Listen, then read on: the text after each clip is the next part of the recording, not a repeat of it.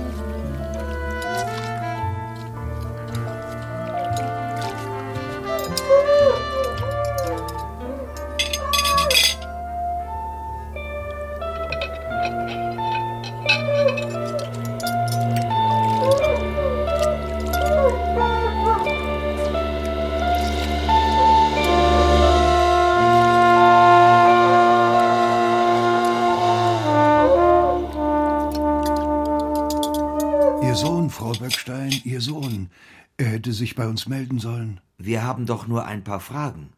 Ihr Sohn fährt Motorrad, also. Vielleicht weiß er was. Vielleicht weiß er, was sich vor vier Tagen auf dem großen Parkplatz zugetragen hat, als sich zwei dumme Jungen mit ihren schweren Motorrädern ein Wettrennen lieferten und einer von ihnen zu Tode kam. Aber er ist wieder nicht da.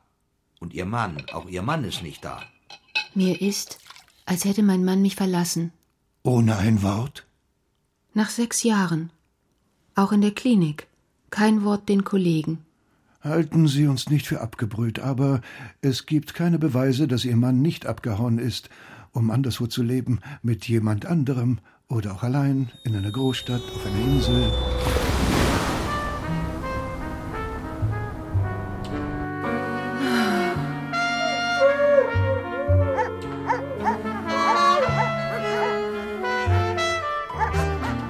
Sowas passiert. Es passiert häufig und entzückt keine Ehefrau.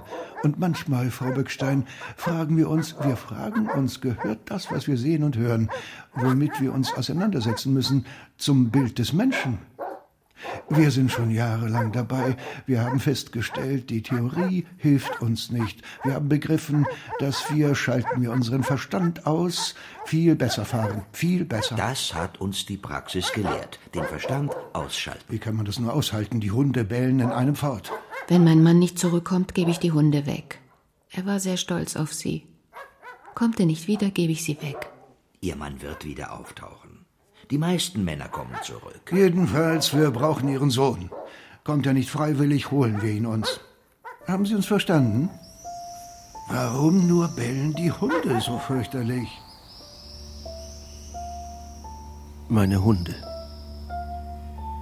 Sie schwätzt mit den Polizisten über meine Hunde, die sich wie toll aufführen, seit ich nicht mehr da bin.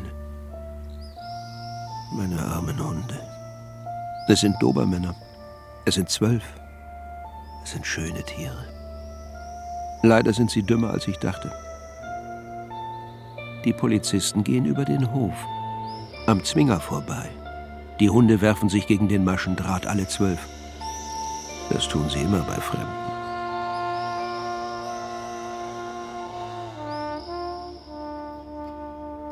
Ich sehe ihr zu. Ich beobachte sie, aber davon weiß sie nichts.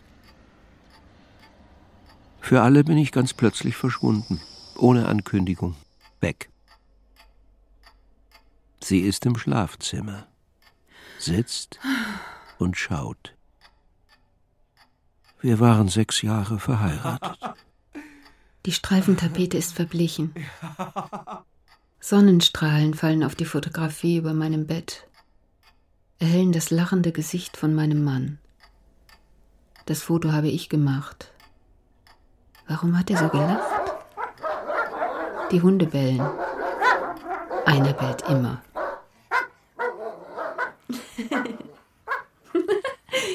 Sie steht am Fenster unseres Schlafzimmers, sieht hinaus in den Hof, der nun im Dunkeln liegt.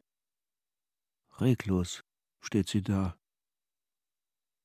Damals hat sie gelacht. Ich hatte gefragt, wollen Sie mich heiraten? Wollen Sie mich heiraten? So direkt, plump. Wir kannten uns ja kaum. Sie hat einfach gelacht. Sie lachte. Wir sahen uns an. Weiß der Teufel, ich war nervös, behielt aber alles im Griff. das war der Anfang. Ich erzähle den Anfang wie ein alter Depp. Doch die Erinnerung zaust mich, seit ich tot bin, hat ihre Launen. Ich muss aufpassen. Ich bin ja nicht freiwillig gestorben. Ich schneide das Fleisch. Oft, wenn ich im Schuppen das Fleisch für die Hunde schneide, warte ich. Ich warte auf meinen Sohn, der mir große Sorgen macht. Mein Sohn ist kein Kind mehr. Er fährt vielleicht draußen mit seinem Motorrad herum. Das macht mich nervös. Er kommt nicht. Seit Tagen warte ich, aber er fährt herum. Dabei suchen sie ihn. Ich weiß nicht, was ich davon halten soll. Er muss verrückt sein. Wenn er wirklich draußen herumfährt, muss er verrückt sein.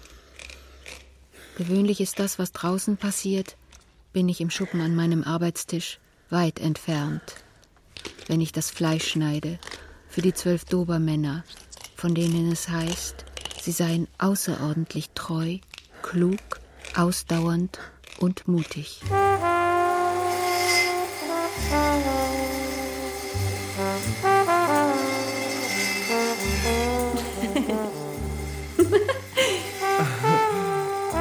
Sie ist im Schuppen. Sie schneidet das Fleisch. Zwölf Hunde, die brauchen viel Fleisch. Wir kümmerten uns gemeinsam darum. Ich habe gesägt, sie hat geschnitten. Ich habe die riesigen gefrorenen Fleischteile zersägt. Sie hat sie klein geschnitten. Ihr Messer musste oft geschliffen werden. Ich weiß nicht, ob sie dafür sorgt, dass das Messer scharf bleibt. Sie hantiert mit der Elektrosäge, die ziemlich laut ist. Und wenn ich ihr zusehe, zu einer Stunde, zu der die Nachbarn längst schlafen, zu der ein Fußtritt ein lautes Geräusch ist, zu der nicht mal ein auf der Landstraße vorbeifahrendes Auto zu hören ist, dann deshalb, weil ich wissen muss, was sie tut. Jetzt, wo ich nicht mehr da bin. Am Tage ihr dauerndes Getrappel, ihr Bellen, und dann ganz plötzlich am Abend die Stille. Eine fürchterliche Ruhe sind sie endlich in ihren Holzhütten. Diese Stille ist ärger als ihr Lärm am Tage.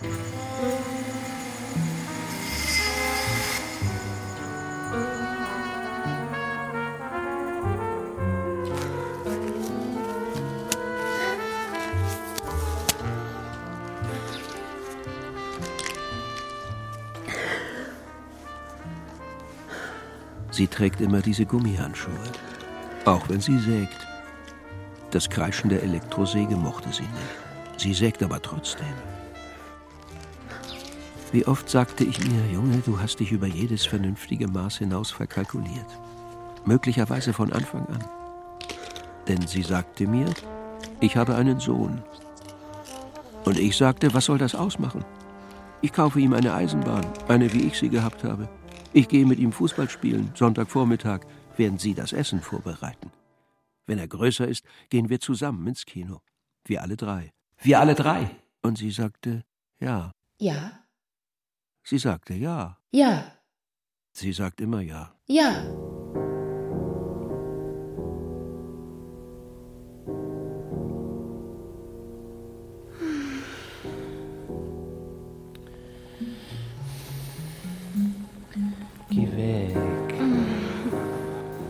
Sohn krank war, und er war häufig krank, habe ich mich zu ihm ins Bett gelegt. Ich kriege keine Luft, wenn du neben mir liegst. Aber das mochte er nicht. Geh weg. Geh weg, sagte er. Ich krieg keine Luft, wenn du neben mir liegst. Geh weg. Ich bin aber nicht aufgestanden. Ich verhielt mich ganz still. Irgendwann schlief er ein. Und die Liebe machte Geräusche in mir, jagte umher von da nach dort, pochte und lärmte aber er wachte nicht auf. Am Morgen war alles gut. Meine Frau ist nervös, denn ihr Sohn lässt sich nicht blicken. Letztens wurde er 20. Auch er war immer nervös, immer auf dem Sprung. Den Polizisten sagte ich, mein Sohn hat mit dem Toten auf dem Parkplatz nichts zu tun. Das würde jede Mutter sagen, haben die Polizisten gesagt. Auf einmal habe ich einen Sohn gehabt. Ein wunderbares Gefühl. Obwohl er schon pubertierte und sein Charakter längst festgelegt war, ich war besinnungslos vor Freude und bin in die Falle getappt. Es gibt Regeln zwischen Mutter und Sohn, von denen ich keine Ahnung hatte. Meine Frau befolgt diese Regeln, ohne zu wissen warum. Doch einem, der kriminell ist, kann niemand helfen. Sie öffnet die Schuppentür, schaut hinaus, hinaus in die Dunkelheit. Sie wartet. Aber er kommt nicht. Sie steht weiter an der Schuppentür. Wie es aussieht, weiß sie weder aus noch ein. Eigentlich wäre alles in Ordnung. Wenn ich jetzt nicht heulen müsste, verdammt nochmal.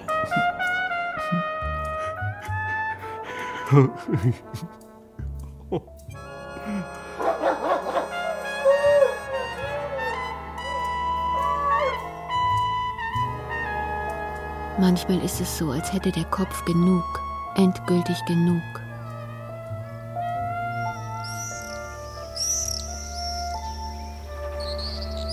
Heute ist der Himmel klar, stählernblau. Die Hunde sind unruhig. Seit ich weg bin, sind die Hunde unruhig. Rastlos im Zwinger unterwegs. Meine armen Hunde. Meine Frau tritt in den Hof. Hohe Absätze, routiniertes Make-up. Sie sieht gut aus. Entschlossener, energischer Gang, trotz der hohen Absätze. Kann man damit Auto fahren?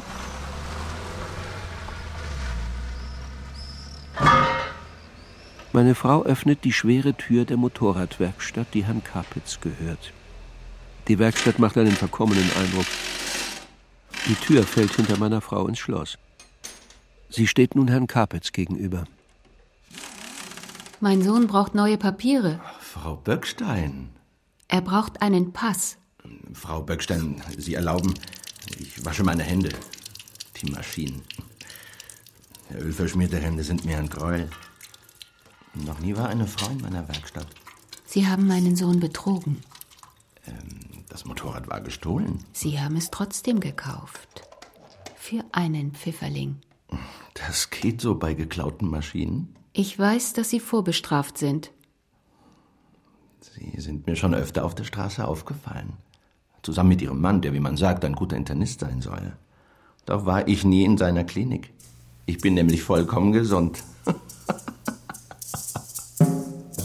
Sie setzt sich auf einen alten Schemel, setzt da inmitten blitzender Maschinen, presst ihre Tasche an sich, blickt dem Motorradhändler in die Augen. Sie weiß genau, was sie tut. Er, Herr Kapitz, weiß es auch. Er zieht seinen Schemel nahe an ihren heran. Unmerklich rückt er mit seinen Knien ihren immer näher. Sie wiederholt, dass sie den Pass brauche. Für wie viel? fragt er. Für wie viel? Der Preis sei egal, sagt meine Frau. Ihre Knie berühren sich. Herr Kapitz verzieht seinen Mund. Will er grinsen oder lächeln? Er steht auf, um die Tür der Werkstatt zu verschließen. Kommt zurück. Breites Lächeln. Auch meine Frau lächelt. Während seines ein hitziges, ein begehrliches ist, ist das Lächeln meiner Frau ein kaltes Lächeln, ein durch und durch vereistes. Dem Motorradhändler, wie es aussieht, fällt nichts auf. Oder? Übersieht das? Er fixiert meine Frau auf ihrem Schemel. Er ist bereit. Er sagt, über den Preis verhandeln wir später. Meine Frau steht auf, läuft zur Tür, wohin sein Blick ihr folgt. Sie dreht sich langsam um, worauf er sich beeilt, die Tür für sie aufzusperren, die gleich darauf hinter meiner Frau zufällt.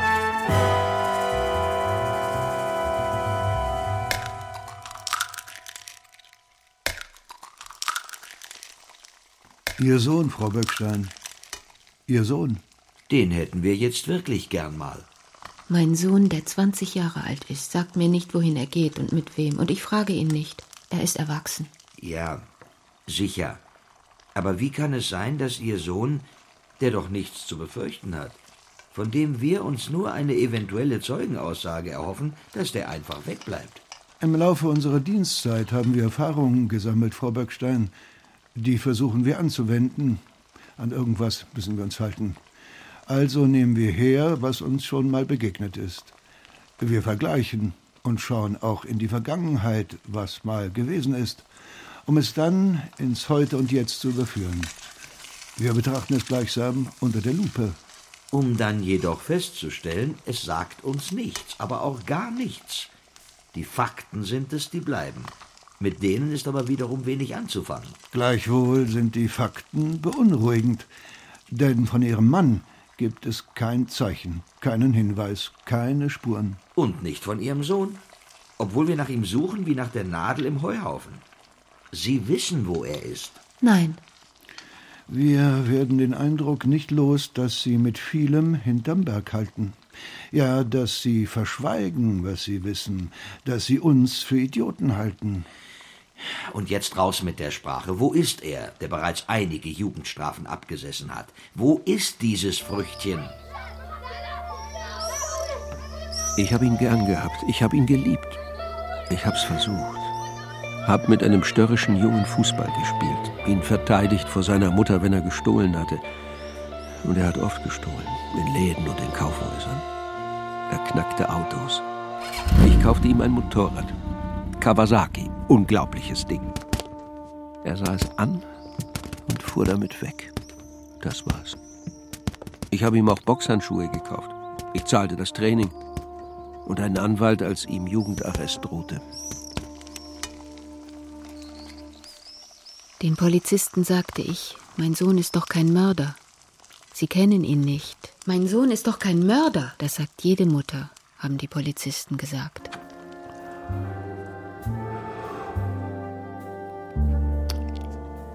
Die Fensterscheiben der Motorradwerkstatt sind ungeputzt, schmierig sogar. Aber das macht nichts. Der Motorradhändler wartet mitten in seiner Werkstatt. Ich sehe ihm beim Warten zu. Er scheint fahrig, er raucht. Er zündet eine neue Zigarette am Stummel der vorigen an. Er steht im weißen Licht der Deckenstrahler und raucht. Er konzentriert sich. Meine Frau öffnet die Tür zur Werkstatt. Haben Sie den Pass? Ich weiß, Sie haben Sorgen. Ich bin ein guter Zuhörer.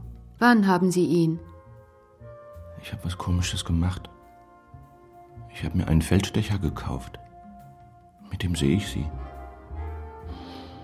Es ist schön, wenn Sie sich abends ausziehen, wenn Sie den BH abstreifen. Sie sind allein. Ich sehe Ihren weißen Rücken. Ich bringe Ihnen den Pass für Ihren Sohn.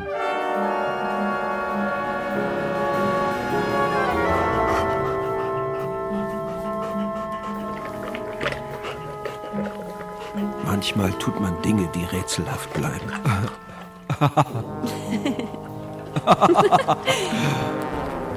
sie sagte, sie habe einen Sohn. Ich sagte ihr, dass ich zwölf Dobermänner besitze. Wir lachten. Ein paar Tage später habe ich sie gefragt, ob sie mich heiraten will. Wollen Sie mich heiraten? Das war der Anfang. Ich erzähle wieder vom Anfang wie ein alter Depp. Die Erinnerung hat ihre Launen, seit ich tot bin. Ich muss aufpassen. Sie tanzt nur so herum. Ich bin nicht freiwillig gestorben. Wir haben, Frau Böckstein, einen früheren Fall mit dem aktuellen, noch ungelösten verglichen.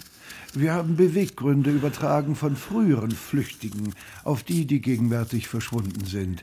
Wir sagen uns, vielleicht gibt es ja Parallelen. Gefunden haben wir aber keine. Oder Sie sagen uns nichts. Was bleibt, sind Fakten, die nichts besagen. Ihr Sohn hält sich versteckt und Ihr Mann ist verschwunden. Immer wieder kommt es vor, dass einer verschwindet, weil es ihm reicht, weil er keine Lust mehr hat, weil es so, wie es ist, nicht mehr weitergeht. Das kommt wirklich sehr häufig vor. Wir überlegen, könnte das so gewesen sein? Andererseits bleibt die Frage, wie kann es sein, dass ein normaler Mann plötzlich alles fahren lässt? Wie kann das sein? Und wie kann sein, dass Ihr Sohn, dass auch der verschwunden bleibt? Wir wissen, dass Ihr Sohn auf dem Parkplatz gewesen ist, mhm. dass er uns also was über das Motorradrennen sagen kann. Wir warten nicht mehr lange.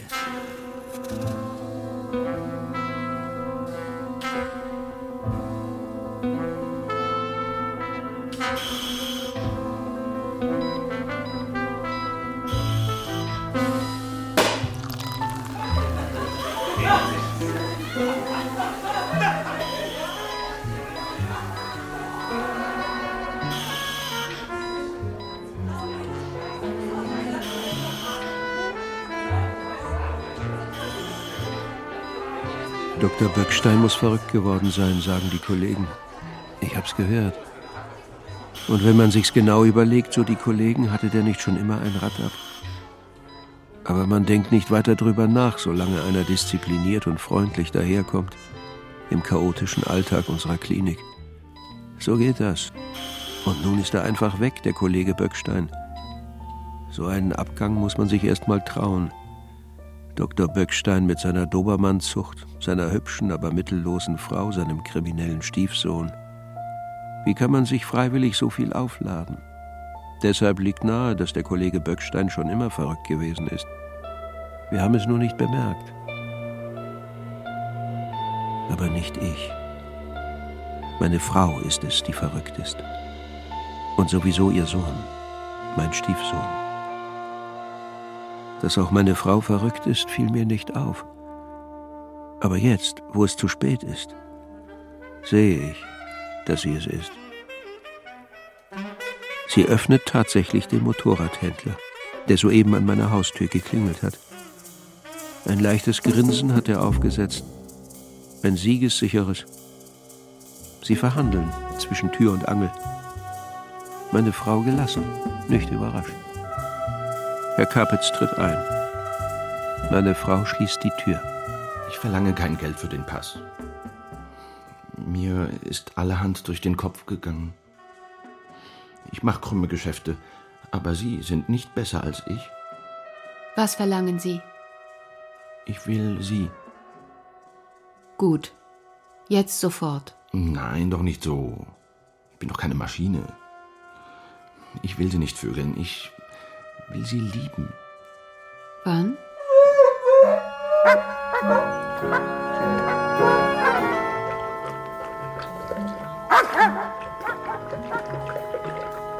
Meine Frau hat dem Motorradhändler ihre Hand entzogen.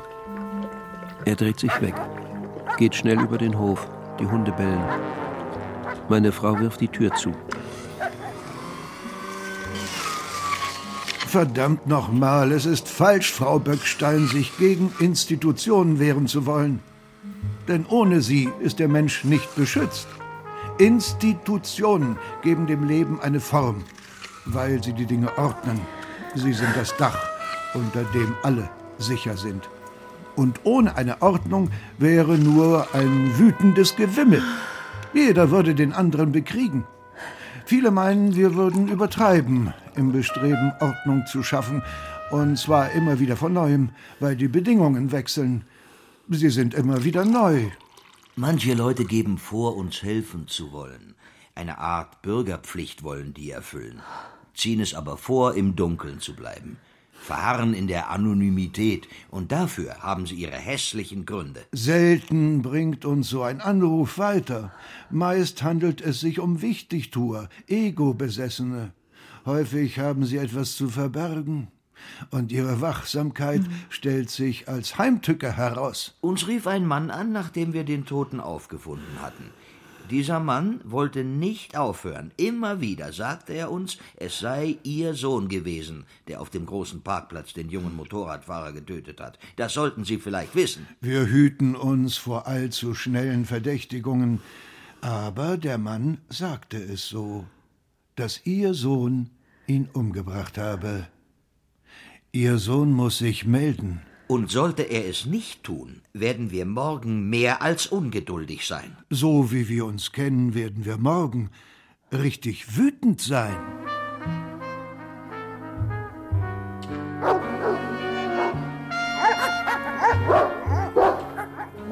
Die Polizisten gehen zusammen mit meiner Frau über den Hof. Sie sind ungehalten, wütend, wie es aussieht. Die Hunde springen am Maschendraht hoch, bellen wie toll.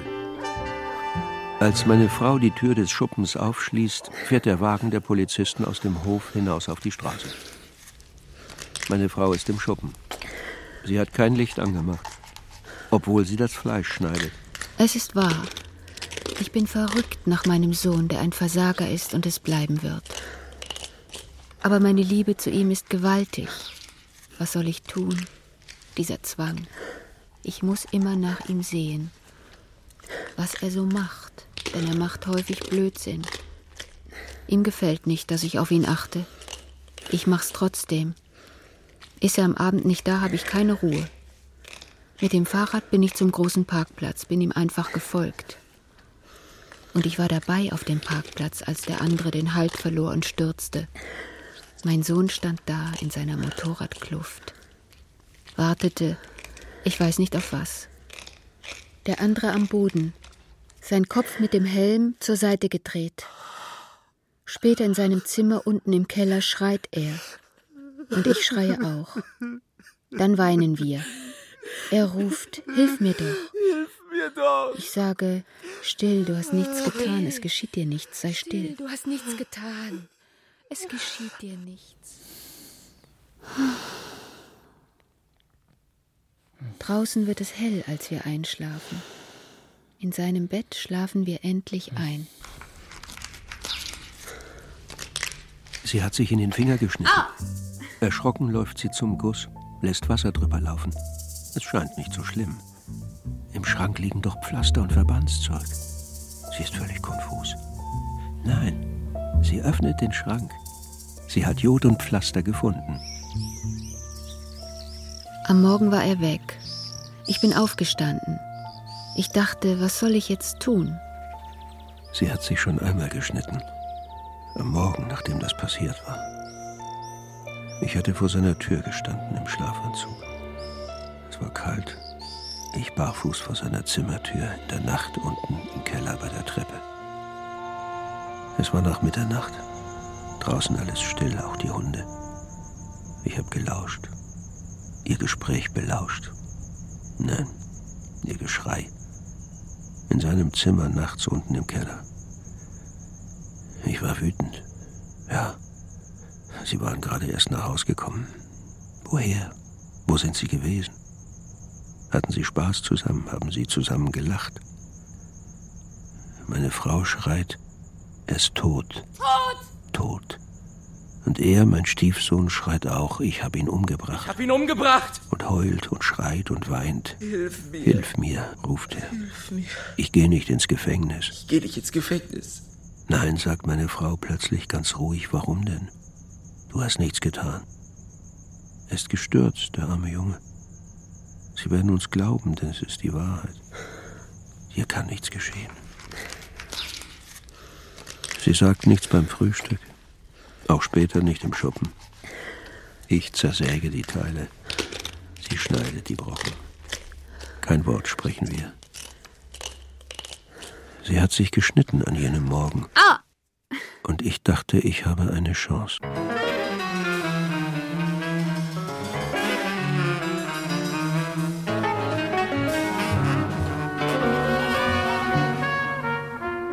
Mittags kamen die Polizisten. Sie haben ihn, dachte ich. Und sie glauben ihm nicht. Einem Vorbestraften glaubt man nicht. Sie traten ins Wohnzimmer. Dann saß einer im Ledersessel, in dem Sessel, in dem sonst nur mein Mann sitzt. Der andere stand am Fenster. Sie sagten, wir sind routinemäßig hier. Sagen Sie, Ihr Sohn kann uns sicher helfen. Ein Toter auf dem großen Parkplatz. Der Aschenbecher da, heißt das, wir dürfen rauchen? Er hat kein Feuer. Ich suche das Feuerzeug in der Küche in einer Schublade, finde es, gehe zurück. Der Polizist raucht bereits und grinst. Er hält ein Streichholzbriefchen hoch. Sie haben ihn. Es ist aus. Er kommt ins Gefängnis, aber im Gefängnis wird er verrückt. Ihr Sohn soll sich bei uns melden, sagt der im Sessel, der raucht. Vielleicht, dass er was beobachtet hat, irgendwas. Richten Sie es ihm aus. Ich begleite sie hinaus in den Flur, zur Tür. Wir müssen jedem Hinweis nachgehen, sagen sie. Reine Routine. Hinweis, frage ich. Und sie sagen, haben wir Hinweis gesagt? Ja, sage ich. Und sie sagen, na, dann wird es wohl so sein. Ein Hinweis eben. Deshalb wollen wir Ihren Sohn sprechen. Ich schließe die Tür, sehe zu, wie der Wagen hinaus auf die Straße fährt. Ich gieße Kaffee in meine Tasse, trinke ihn aber nicht, sitze nur da am Tisch in der Küche, sehe hinaus auf den hochgewachsenen Ahorn, der mein Lieblingsbaum ist, riesengroß, wunderbar. Es war mein Mann, dachte ich. Mein Mann hat den Hinweis gegeben. Mein Mann. Er hat die Polizisten angerufen. Sie redet. Doch niemand ist da. Meine Frau ist verrückt. Redet weiter drauf los. Und nun ist endlich wirklich klar, dass sie verrückt ist. Am Abend sagte mein Mann, vielleicht gebe ich die Hundezucht auf und wir ziehen in die Stadt. Das wolltest du doch, ein Haus in der Stadt. Dann kniete er am Boden. Seinen Kopf in meinem Schoß, sagte er, ich komme drüber weg. Ich komme drüber weg. Er stand auf. Willst du? Willst du? fragte er. Ich habe ja gesagt. Ja. Ich habe eine Flasche Champagner aus der Küche geholt. Auf einen neuen Anfang. Darauf trinken wir. Willst du? habe ich ihn gefragt. Wir haben angestoßen und getrunken. Und dann erhob er sich aus seinem Sessel, stand schwankend da, taumelte dann ein paar Schritte, suchte mit den Armen nach Halt, steuerte unsicher auf den Fernseher zu, umklammerte den, der aber zu Boden stürzte. Mein Mann stand da, torkelte dann voran, auf seinen Sessel zu, saß und keuchte im Sessel. Seine Augen erstaunt, rot geädert. Was geht nur vor? Was geht nur vor? hat er mich gefragt. Ich hab gesagt, du wolltest ihn loswerden. Was hast du den Polizisten gesagt? Dass er den Jungen getötet hat, das hast du ihnen gesagt. Aber er hört mich nicht mehr. Er kippt, stürzt aus seinem Sessel auf den Teppich. Du wolltest ihn loswerden. Du wolltest ihn loswerden, sage ich. Schwer lag er da, etwas verkrümmt. Elf Uhr nachts war's. Alles ruhig draußen. Sie hört nicht auf, läuft im Schuppen hin und her.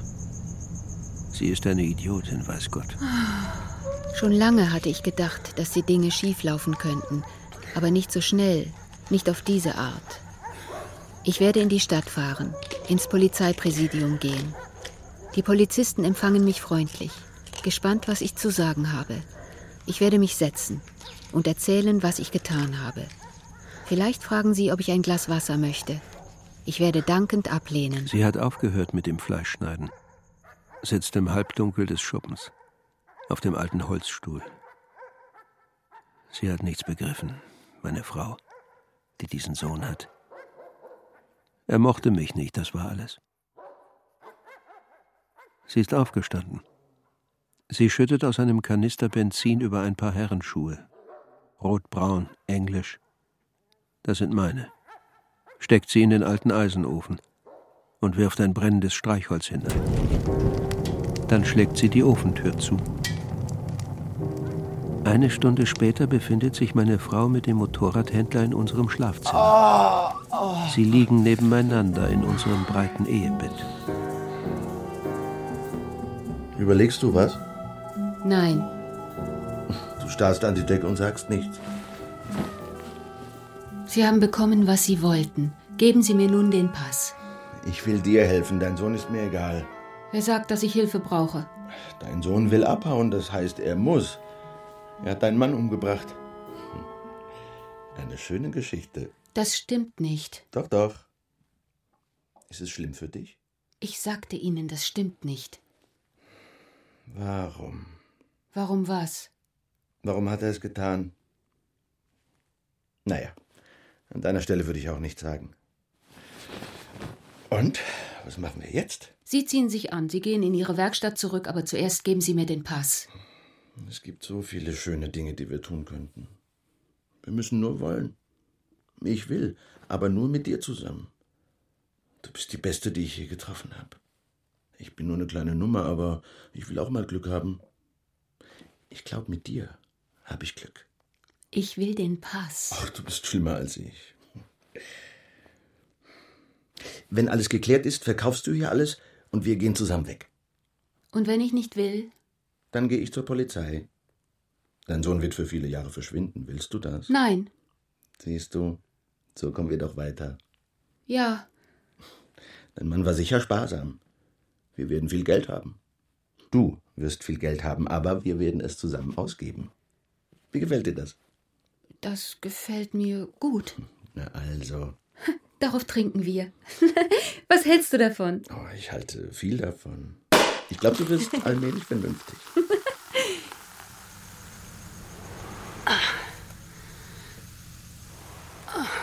Der Hof liegt im Dunkeln. Kein Licht. Meine Frau hat auch im Haus das Licht gelöscht. Die Hunde schlafen. Stille. Kein Geräusch. Sie öffnet die Haustür. Sie hat den Motorradhändler in eine Decke gewickelt. Die zieht sie Stück für Stück über den Hof auf den Schuppen zu, was nicht einfach ist. Doch sie schafft es. Sie ist ja bereits geübt darin. Keiner hört was, keiner sieht zu. Nur ich. Aber das spielt keine Rolle. Im Schuppen hat sie sich wieder auf den Holzstuhl gesetzt. Nur die Lampe über meinem Arbeitstisch brennt, die neben der Elektrosäge an der Wand. Das Gesicht meiner Frau im Dunkeln, ihre Schultern nach vorne geneigt. Der Motorradhändler liegt am Boden. Vor der Gefriertruhe liegt er, eingehüllt in die karierte Decke. Auch ich habe dort gelegen, vor zwei Wochen. Oder? War es eine?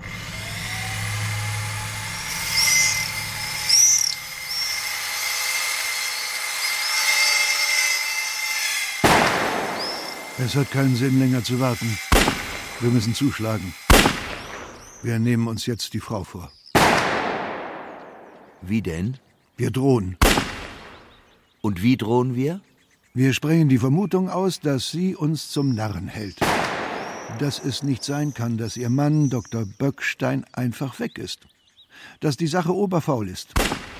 Und dieser Sohn untergetaucht. Und warum? Deshalb sagen wir ihr, weil er den Jungen auf dem Parkplatz getötet hat. Ob absichtsvoll oder nicht, wird noch zu klären sein. Genau.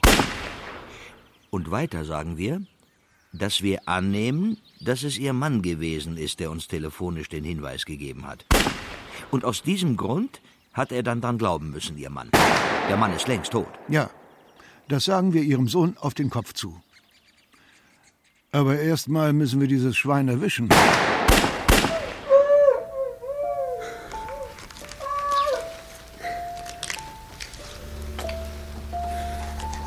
Meine Frau verbringt eine Menge Zeit im Schuppen.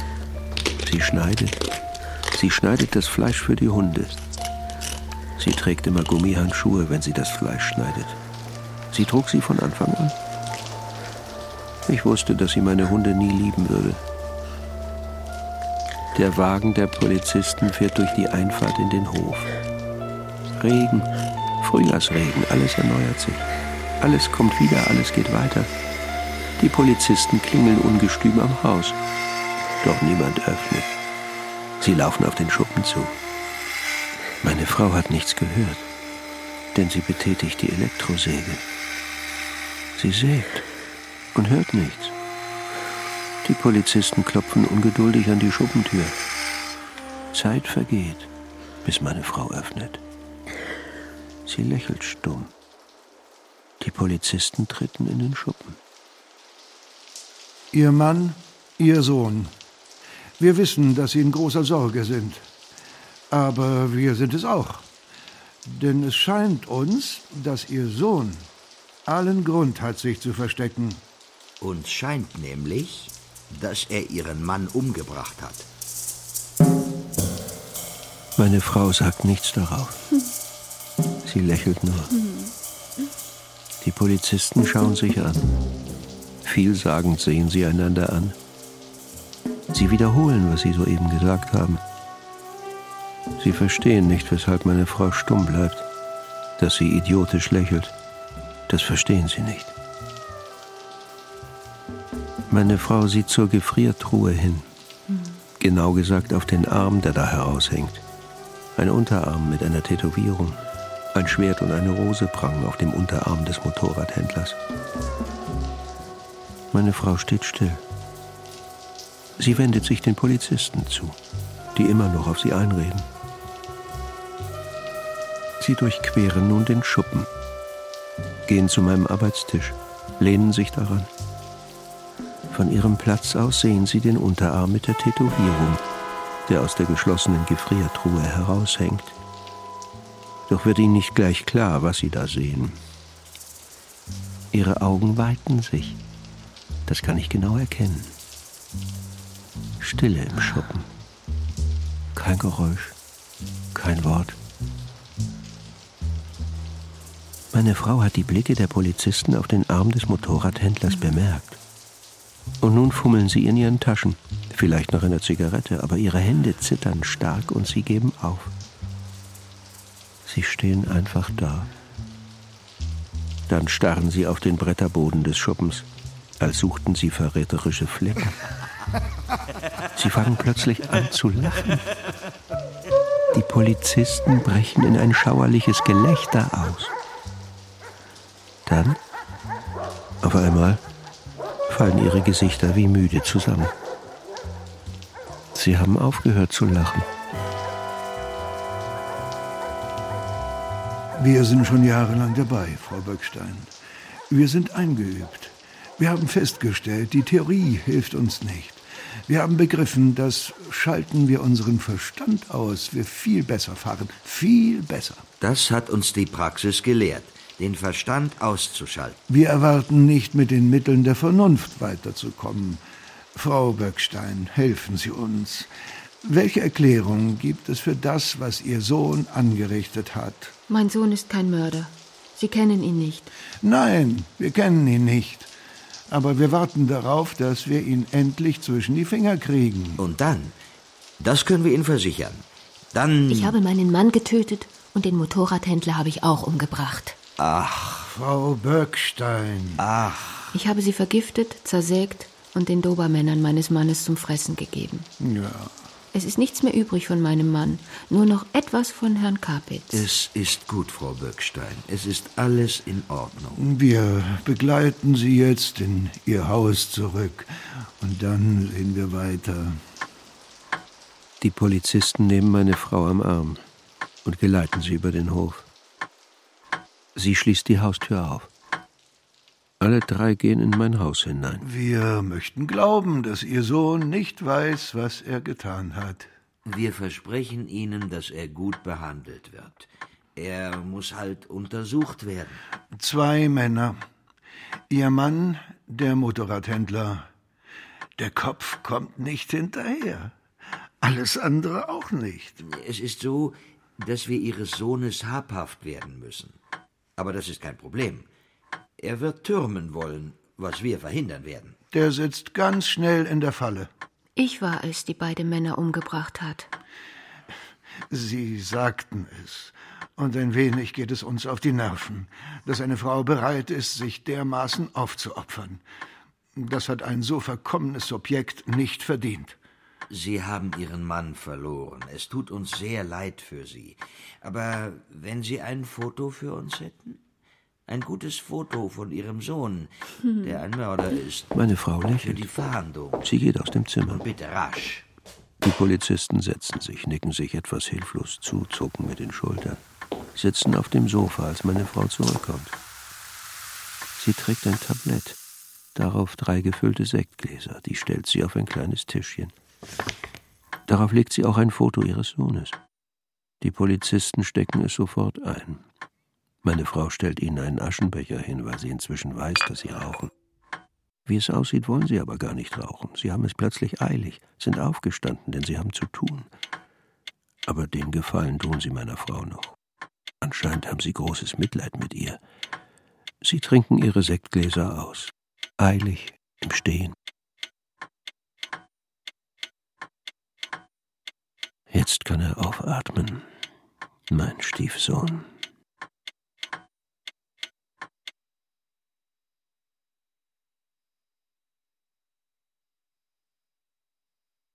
Abschied von den Dobermännern. Hörspiel von Astrid Litfaß. Es sprachen Frau Böckstein, Sabine Wegner, Herr Dr. Böckstein, Friedhelm Ptock, Erster Polizist Horst Mendroch, Zweiter Polizist Reinhard von Stolzmann, Motorradhändler Juan Carlos Lopez, Sohn Konstantin Bühler. Ton und Technik Helmut Becker und Julia Kümmel, Regieassistenz Wolfgang Binder, Regie Andrea Ghetto. Produktion Hessischer Rundfunk 2004. Dramaturgie Ursula Ruppel